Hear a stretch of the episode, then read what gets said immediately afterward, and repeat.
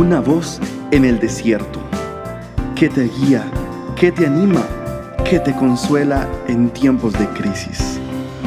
Su dulce voz te da aliento de vida.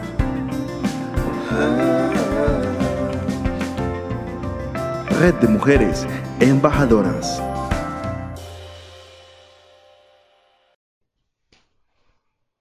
Bendiciones, queridas embajadoras. Con ustedes su pastora y amiga Victoria Jurado. Quiero hablarles sobre la historia de Jocabet, una mujer de fe. Y vas a ver por qué. ¿Te has preguntado alguna vez cómo es la verdadera fe en la vida cotidiana? ¿Cómo? ¿Cómo podemos nosotras crecer en la fe y caminar en la fe? ¿Cómo ser consideradas como una mujer de gran fe?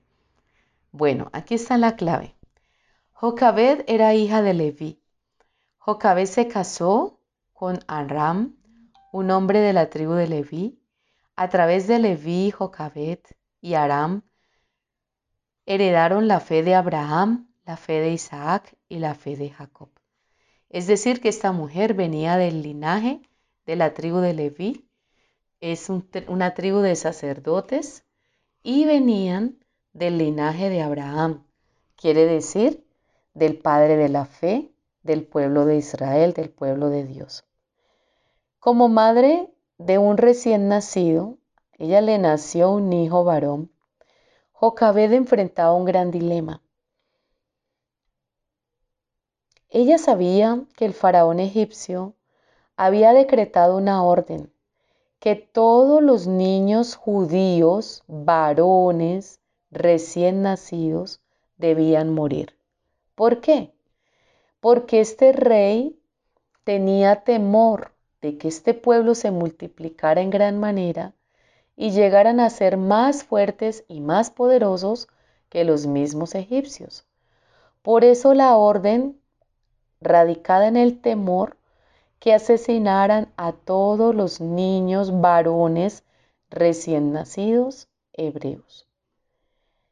Su fe estaba motivada por la confianza en Dios y el amor por su hijo. Jocabet dio un atrevido paso de fe y escondió a su pequeño hijo recién nacido. No tenía más de dos meses de vida. Lo escondió en un canastico, le puso brea y lo dejó en el río Nilo. Aparentemente era una idea descabellada, donde en cualquier momento podía perder la vida esta criatura. Pero esta madre fue motivada en la fe, en el deseo de preservarle la vida a su hijo y en la confianza de que Dios lo salvaría y lo guardaría. ¿Cuántos peligros y cuántas acechanzas malignas no tuvo Moisés, el pequeño Moisés, en ese cesto. Animales salvajes, las mismas aguas del río Nilo, en un momento podría haberse volcado la canastilla y morir ahogado. Alguna fiera salvaje podría haberlo devorado. Alguien pudo tomar la canastilla, robarse esa criatura y se hubiera perdido todo un propósito que había en este varón. La Biblia solo relata como mujeres testigas de la fe en Dios a tres grandes mujeres, a Sara, a Rahab y a Jocabed. Sara se menciona como héroes de la fe de Dios en Hebreos 11. Sara era la esposa de Abraham del patriarca. Aún con dudas, Sara creyó que aún en su vejez podría dar a luz un hijo.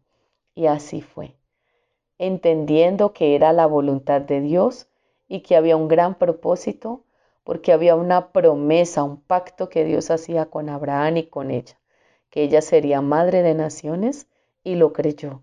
Por eso su nombre aparece en la lista de los héroes de la fe.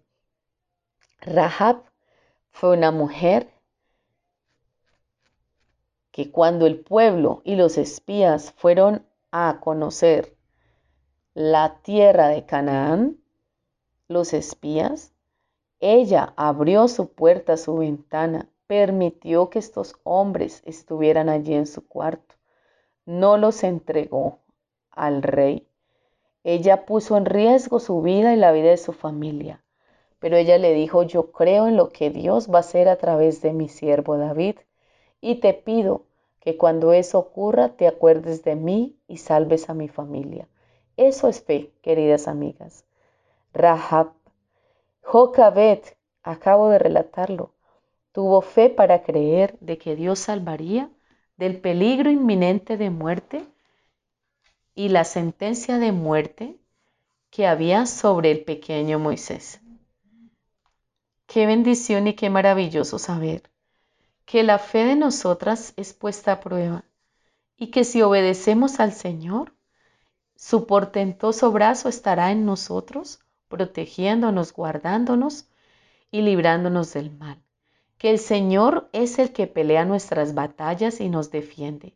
Y que cuando empecemos a buscar nuestros enemigos, amadas, no lo hallaremos no hallaremos, no encontraremos a nuestros enemigos, porque el Señor los habrá erradicado, porque el Señor los habrá quitado de nuestro paso, y porque seguramente nos tiene escondidas en el hueco de su mano.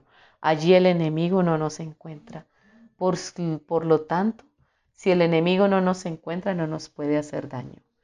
¿Qué evidencias hay de tu fe?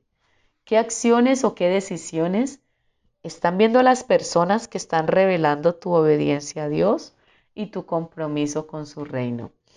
¿Estás muy asustada o realmente has tomado valentía y te has arrojado a todo lo que Dios te ha puesto en tu corazón para hacer? Saca las preocupaciones de tu vida y declara con David, en el día que temo, yo en ti confío, Señor. Bendiciones para todas.